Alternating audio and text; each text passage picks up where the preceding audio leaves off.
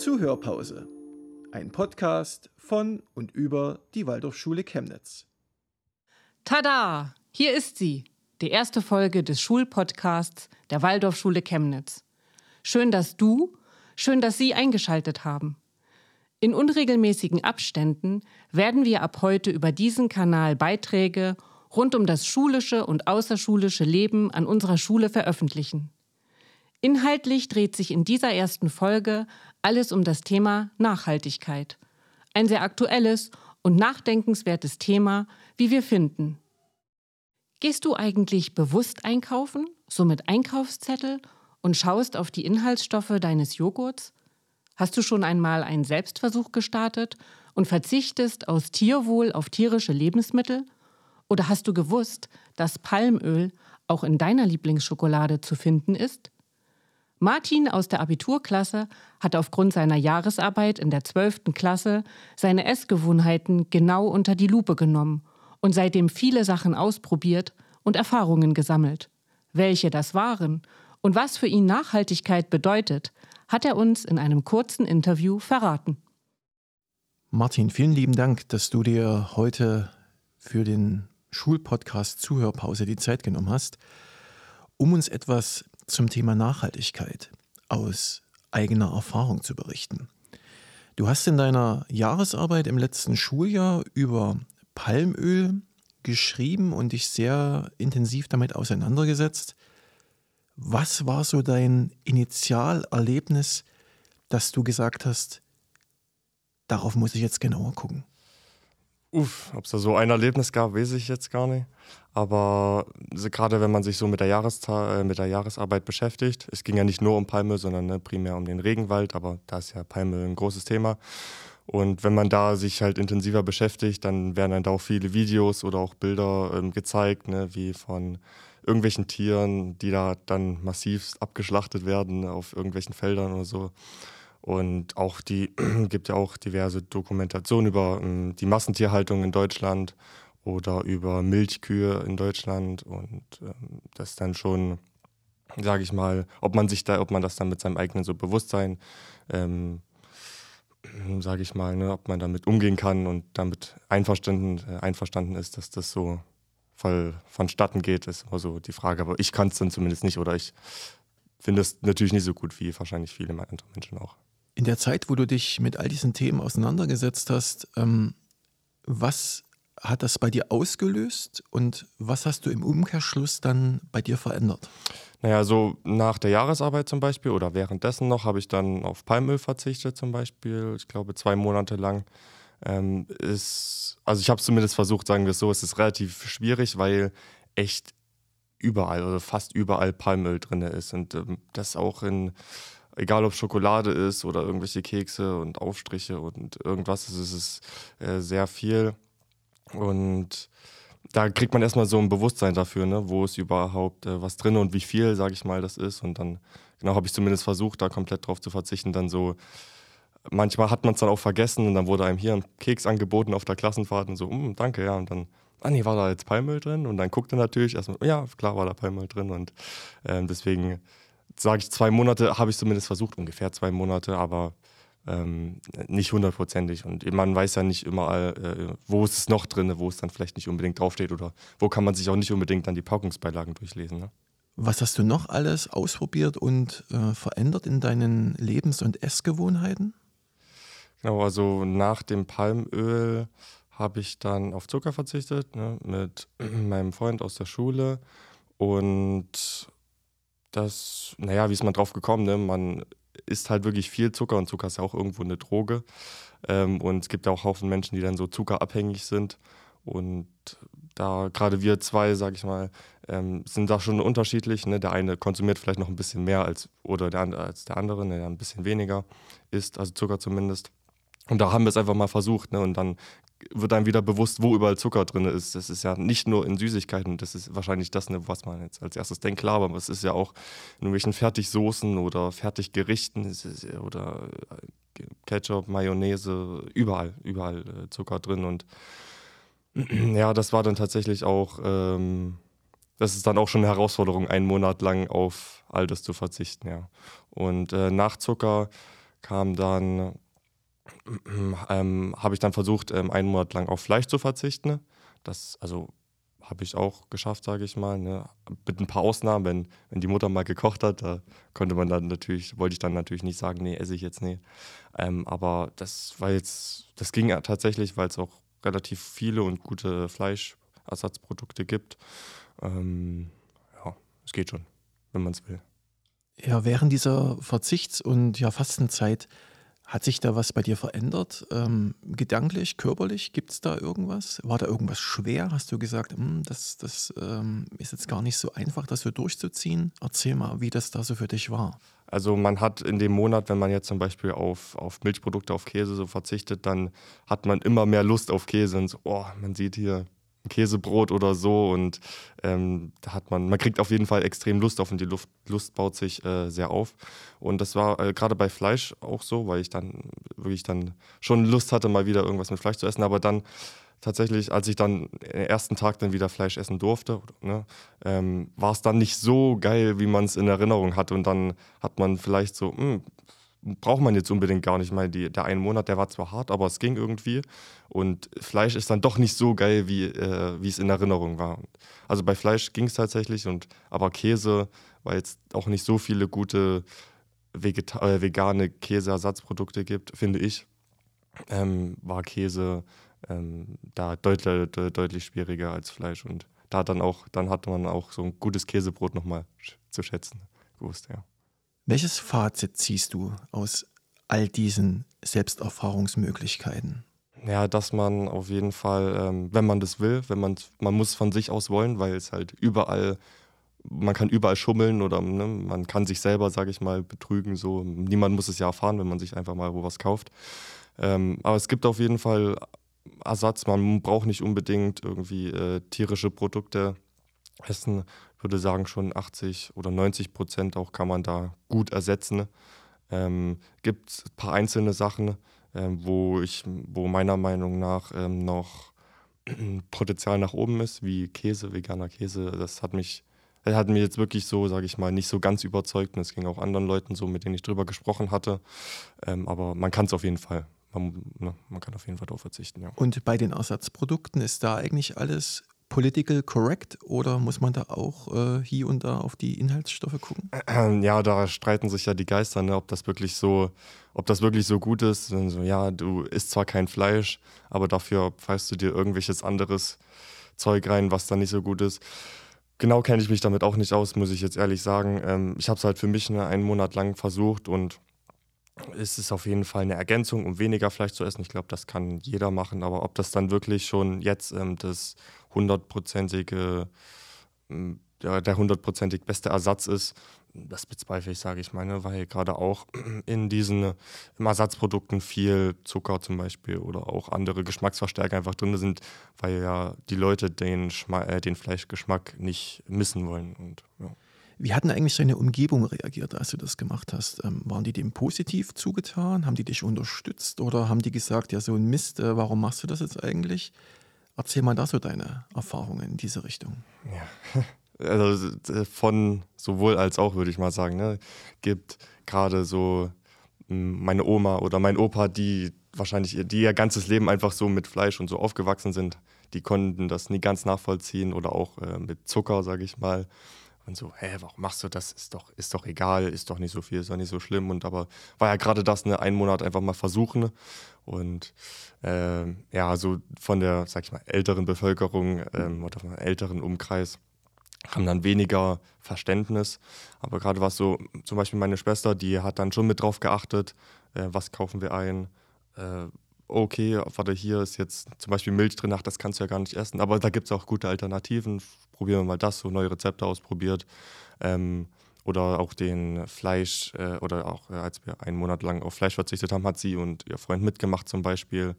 Ähm, und ich würde sagen, da, da wäre sie gar nicht so auf die Idee gekommen, so mal einen Monat drauf zu verzichten, wenn ich nicht das schon irgendwie mit irgendwas vorgemacht hätte. Also ich, vielleicht, ne, könnte ich jetzt äh, spekulieren, aber dass man da für ein Bewusstsein kriegt, ja. Aber seid ihr da auch ins Gespräch mit der älteren Generation gekommen, so im, im Positiven, also dass man auch mal ja klar miteinander diskutieren konnte? Gab es da auch vielleicht Einsichtsmöglichkeiten auf Seiten deiner Großeltern, Eltern? Ähm, wie war das? Es ist eher schwierig, ältere Leute davon zu überzeugen, weil die einmal so sagen, es war schon immer so, deswegen wird es auch immer so bleiben, so. Oder ja, aber das andere ist ja jetzt auch nicht so gut, da kann ich ja auch gleich das hier essen. Oder auch, was ein großer Punkt ist, würde ich sagen, ist, ja, das ist zu teuer, weil die veganen Produkte dann doch ähm, schon ein bisschen teurer sind ne, als, das, als das Billigfleisch da vom Discounter. Das ist ja klar. Und die denken sich, oder ich denke mal, dass dann da abgewogen wird. Ne? Na gut, dann spare ich halt mir 40, 50 Euro im Monat kaufe ich lieber das billige Zeug statt das gündere, gesündere, teure und fahre dafür in den Urlaub vielleicht. Ne? Ich weiß es nicht. Ja. Aus deinen gemachten Erfahrungen heraus, Martin, was würdest du einem Menschen mit auf den Weg geben, der ebenfalls jetzt an so einem Umbruchsweg steht und sagt, ey, ich möchte bewusster auf bestimmte Dinge schauen. Ich möchte bewusster mit äh, Lebensmitteln umgehen, mit all diesen Dingen, die das auch betrifft. Was gibst du dieser Person als Tipp mit auf den Weg? Würde sagen, probier es aus. Ich meine, es kann es nicht schaden und selbst wenn es nur zwei Wochen sind oder mal eine Woche, das wird ja für viele auch schon schwer, einfach mal eine Woche, eine Woche komplett auf Süßigkeiten zu verzichten. Ähm, ich würde sagen, man probiert es einfach mal aus. Es schadet sicherlich nicht. Ähm, am Ende zählt dann die eigene Erfahrung, ob man, ob man das überhaupt durchhalten kann oder ob man sagt, okay, jetzt habe ich erstmal gemerkt, wie viel Zucker ich eigentlich esse oder wie viel Süßigkeiten ich die Woche eigentlich esse, so abends vor, vor dem Fernseher oder so. Ähm, da kann man dann, oder dann denkt man sich vielleicht, okay, kann ich doch darauf verzichten, dass ich vielleicht nicht fünfmal die Woche Schokolade esse, sondern nur zweimal, so als äh, nächsteren, kleineren Schritt. Man muss ja nicht komplett gleich auf alles verzichten, aber man kann es ja runterfahren. Aber ich denke, ähm, um da vielleicht ähm, besser hinterher, um da vielleicht besser reinzukommen, würde ich sogar schon sagen, dass es einfacher ist, komplett erstmal komplett auf Fleisch oder so zu verzichten, ähm, bevor man sich da so dreimal die Woche ist dann vielleicht so, ah gut, mache ich doch viermal die Woche und dafür nächste Woche nur zweimal oder so, dass man sich da wieder gut selber bescheißen kann. Hm, ja, aber ich denke so als, als eigenes, als eigene Aufgabe oder so kann man das sicherlich gut sehen, ja. Gibt es einen globalen Wunsch für die Zukunft von deiner Seite, Martin? Und wenn ja, welcher ist es? Ja, gut, das ist jetzt so ne, Klischees, würde ich jetzt mal sagen. Ja, nachhaltiger und ist halt irgendwo auch Thema vom Podcast, ne? aber da muss auf jeden Fall was getan werden. Ähm, Gerade was Fleischkonsum angeht. Ne? Jetzt wurde ja vor ein paar Wochen ähm, erlassen, dass auch, äh, ich glaube, so ähm, Mehlwürmer oder irgendwie so mit beigemischt werden kann als Ersatz, sage ich mal. Und das wird ja in der, ich glaube, der asiatischen Welt schon relativ viel, also da, oder glaube ich sogar, dass da ähm, relativ viel so Würmer und so verzehrt werden, weil es ja ein guter Proteinersatz ist gegenüber Rindfleisch zum Beispiel oder so. Und dass ich denke, dass auf jeden Fall noch viel Luft nach oben ist, wenn man da so genau über den eigenen Fleischkonsum oder allgemein den Fleischkonsum auf der Welt redet, weil es ja doch ähm, nicht nur hier die Tiere, sag ich mal, in Deutschland, ne, ähm, sag ich mal, äh, beeinflusst, die dann eingesperrt werden oder eingesperrt sind, sondern auch die Tiere werden ja mit dem Soja gefüttert oder mit dem angereicherten Soja, was in zum Beispiel in Brasilien ne, angebaut wird, wo dann für den Regenwald abgeholzt wird und ja, also da kann man natürlich, ne, wenn man auf, seine, auf weniger Fleisch verzichtet, rettet man oder es bewirkt das nicht nur was Gutes für die Tiere hier, sondern im Endeffekt dann auch für uns Menschen. Ne? Weil Regenwald brauchen wir alle. Und ja, ich habe dann auch von manchen Leuten gehört, die dann so, naja, aber Soja, hä? das wird doch im Regenwald angebaut. Wenn du jetzt Fleisch, äh, also vegane Produkte isst, isst du doch auch den Regenwald, dann bist du ja dran schuld. Aber tatsächlich ähm, ist halt 80, ich glaube über 80 Prozent, ich glaube über 90 Prozent, ich bin ja gerade nicht sicher, ähm, das Soja, was auch vom, von, Brasilien, von Brasilien importiert wird, wird für die Futterindustrie von Tieren ähm, verwendet und nicht für die veganen Produkte. Vielen Dank, Martin, für das Gespräch und deine speziellen Einblicke in dieses tolle Thema. Vielen Dank, vielen Dank.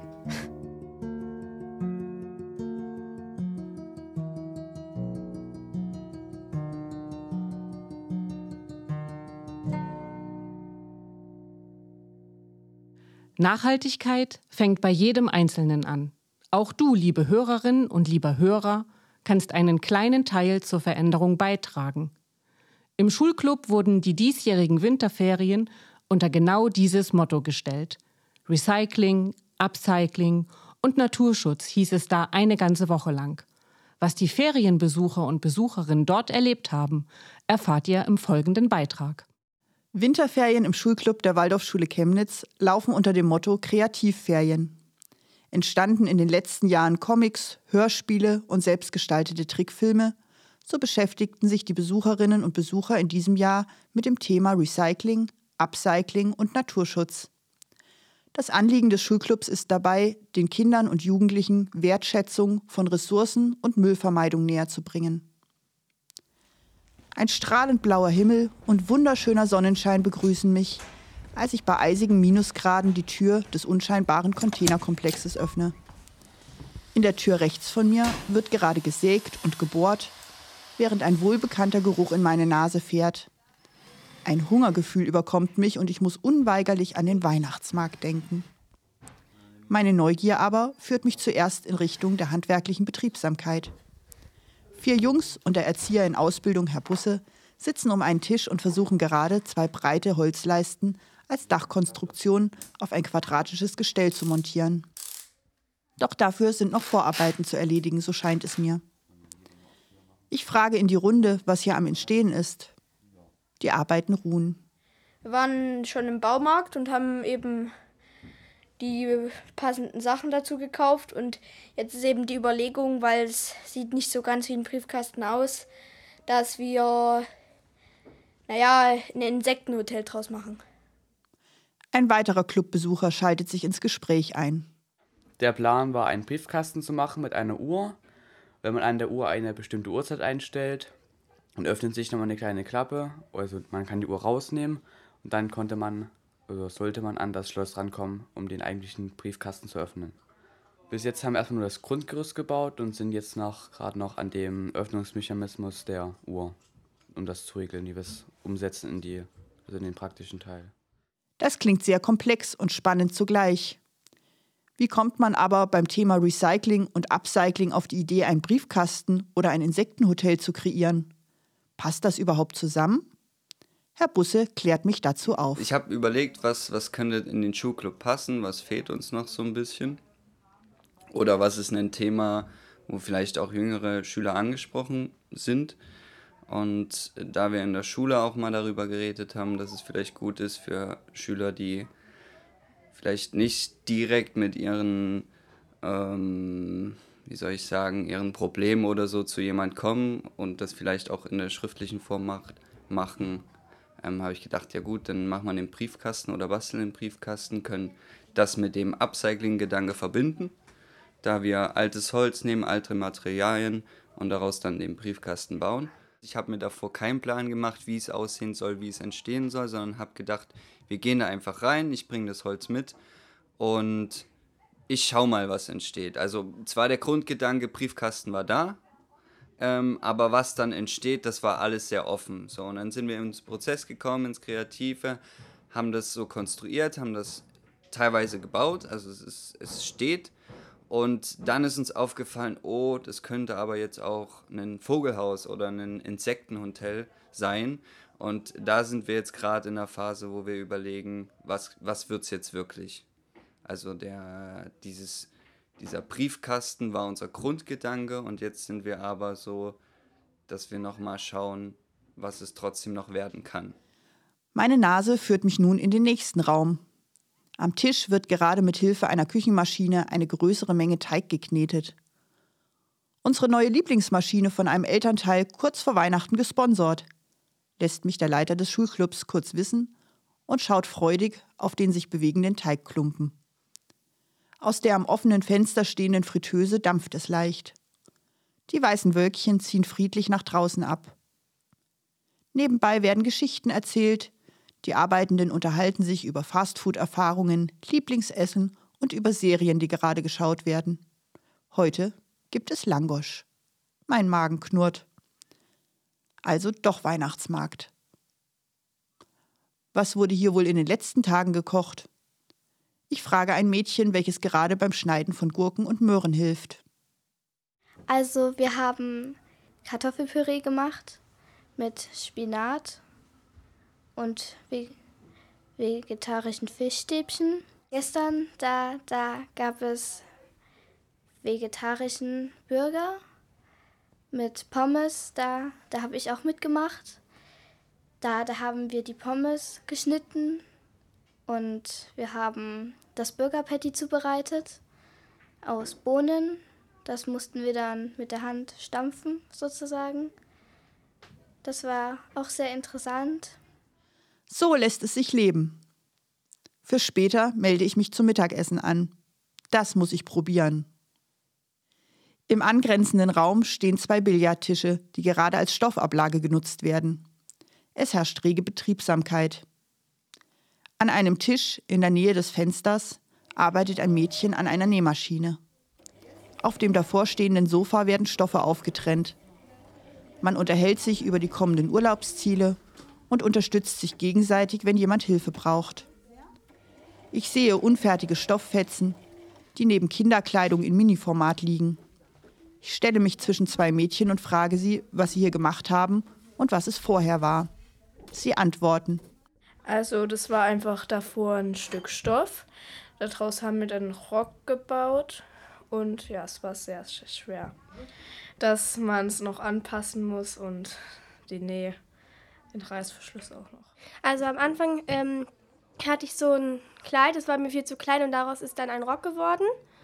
Ähm, und dann habe ich noch so eine Latzhose und so eine Jeans-Latzhose und daraus mache ich jetzt eine Tasche und die ist bald fertig. Am nächsten Morgen halte ich, bei bestem Wanderwetter, einen Pack Mülltüten und eine Greifzange in meinen Händen. Cash in, Trash out heißt es heute und bedeutet so viel wie wir gehen mit einem GPS-Gerät und uns vorliegenden Koordinaten durch die nähere Umgebung, suchen versteckte Schätze und sammeln gleichzeitig umliegenden Müll ein. Unser Gerät schickt uns in Richtung Küchwald. Entlang der Sandstraße, vorbei am Haltepunkt Borna, in Richtung zur alten Gärtnerei passiert etwas, was ich mir bis zu diesem Zeitpunkt nicht habe vorstellen können. Fünf Mülltüten sind bis zum Rand gefüllt. Neben achtlos weggeworfenen und gut gefüllten Hundebeuteln tummeln sich Umverpackungen, Gläser und Flaschen, ein kaputtes Autoradio, eine volle Windel, Pappen und Papier sowie eine rostige Luftpumpe. Wir schütteln mit dem Kopf, freuen uns aber auf der anderen Seite auch, dass wir entlang des Weges schon ein paar Pfandflaschen und Dosen sammeln konnten. Deren Erlös soll in Schokolade umgesetzt werden. Das ungläubige Staunen aber überwiegt. Unser erster Cache, Blick auf die Eisenbahnersiedlung, endet in einer Müllhalde. Hinter und zwischen den dort befindlichen Fernwärmeleitungen tummeln sich kaputte Fernsehgeräte, in Taschen fein säuberlich sortiertes und zur Abgabe bereites Altglas, Farbspraydosen, alte Autoreifen und immer wieder vom Regen aufgeweichte Pappe. Wir nehmen nur einiges mit und schicken ein erwachsenes Gruppenmitglied, voll bepackt mit unseren Müllschätzen, in Richtung Schulclub. Im Wald suchen und finden wir einen von zwei Caches, Unsere Mülltüten bleiben in der Tasche. Der Küchwald scheint sauber zu sein. Zumindest lassen sich hier sehr viele Mülleimer finden, sodass die Menschen scheinbar nicht auf den Gedanken kommen, ihre Sachen achtlos wegzuschmeißen. In der Nähe vom Haltepunkt Küchwald beginnt sichtbar die Zivilisation. Zwischen dem Irrbornweg und der Dreisdorfer Straße füllen wir innerhalb von 100 Metern weitere fünf Müllbeutel mit hauptsächlich Verpackungsmüll und Hundebeuteln. Im und neben dem Gewerbegebiet an der Blankenburgstraße finden wir Kaffee-to-go-Becher, Ohrenstäbchen, Bierdeckel und Pfandflaschen. In Richtung Hofewiese sammeln wir alte Kleidung, Pappen und Schnapsflaschen und befüllen damit unsere letzten verbliebenen sechs Müllbeutel. Danach geht es zur Schule, wo wir unsere Müllberge in den dortigen Müllbehältern auf Schulkosten entsorgen. Diese Wanderung war für alle Beteiligten ein sehr eindrückliches Erlebnis, da vorher keiner dachte, dass auf so kurzer Strecke so viel Müll herumliegen würde. Nach den Ferien treffe ich mich noch einmal mit dem Leiter des Schulclubs, Mike Müller, und schaffe mit ihm die gesammelten Pfandflaschen welche dankenswerterweise von Frau Schmutz aus der Mensa gesäubert wurden, weg. Das Resultat unserer Geocache-Runde durch den Chemnitzer Norden ist somit einerseits die Erkenntnis, dass viele Menschen den Sinn und Zweck von Mülltonnen und Wertstoffhöfen nicht zu kennen scheinen, und andererseits viel Schokolade, die wir uns vom Pfanderlös als Belohnung gekauft haben. Die Verpackung dieser wurde natürlich ordnungsgemäß in der gelben Tonne entsorgt. Gelungene, kreative und nachdenkliche Ferien also.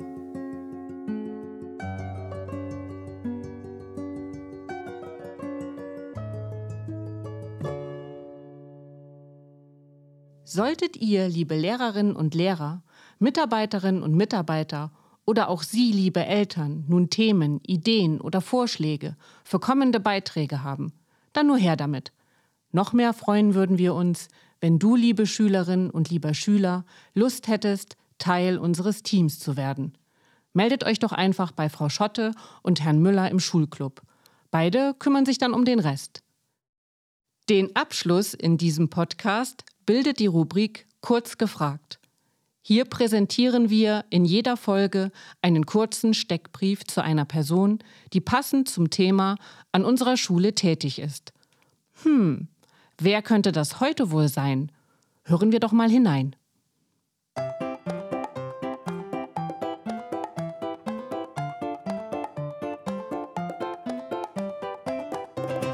Kurz gefragt. Wie heißt du und was machst du? Also ich bin der Herr Wagner, der Gartenbaulehrer hier bei uns an der Waldorfschule. Ich gebe hier Gartenbauunterricht und mache hier so meine AGs. Ich habe hier eine ganze Menge Tiere und Gemüse. Wie lange bist du schon an der Schule? Ich glaube insgesamt 17 Jahre. Was gefällt dir gut und was gefällt dir nicht so gut? Also mein Beruf gibt mir immer die Möglichkeit, schön draußen zu sein. Allerdings gibt es halt auch Tage wo, wie heute, wo das nicht so schön ist. Und das ist dann schon problematisch manchmal. Was hast du mit dem heutigen Thema zu tun? Oh, das ist eine gute Frage. Also ich bin ja hier im Grunde der Nachhaltigkeitsvorzeigemensch in Bezug auf das, was wir hier erwirtschaften. Also wir versuchen hier im Schulgarten die Dinge zu erwirtschaften, die irgendwie in der Schule dann in der Schulküche verarbeitet werden. Und das bringt dann schon ein bisschen Nachhaltigkeit. Also wir haben sozusagen unser Gemüsefeld hinterm Haus, das hat kurze Wege, ja, und die Schüler, die sind eben auch damit wirklich verbunden mit dem, was sie dann irgendwann mal essen. Ja, ja und das ist so ein bisschen mein Projekt hier. Was wünschst du dir für die Zukunft? Also ich würde mir in der Schule wünschen, dass solche Dinge wie gerade der Schulgarten, dass das so ein bisschen mehr ins Zentrum gerückt wird, dass wir einfach von dieser Unterrichtsstruktur ein bisschen wegkommen und eben einfach lebensechte Dinge betreiben mit den Schülern. Vielen Dank, tschüss. Damit endet die heutige Folge und wir hoffen, dass sie euch beim Hören genauso viel Freude bereitet hat wie uns beim Recherchieren, Sprechen und Produzieren. Wenn dem so ist, dann abonniert unseren Kanal auf der Podcast-Plattform eurer Wahl, teilt und bewertet diesen und tragt ihn durch die Welt. Vielen Dank fürs Zuhören und bis bald. Zuhörpause. Ein Podcast von und über die Waldorfschule Chemnitz im Frühling 2023. Dieser Podcast ist Teil des medienpädagogischen Konzeptes der Schule. Die dazugehörige und nötige Technik wurde durch eine Projektförderung der Bürgerplattform Nord im Jahr 2021 realisiert. Zuhörpause wird in unregelmäßigen Abständen durch Projekte im Schulclub und in Zusammenarbeit mit der Waldorfschule Chemnitz auf den dafür möglichen digitalen Plattformen erscheinen. Für die redaktionelle und künstlerische Umsetzung dieser Folge ist der Schulclub unter der Leitung von Mike Müller zuständig.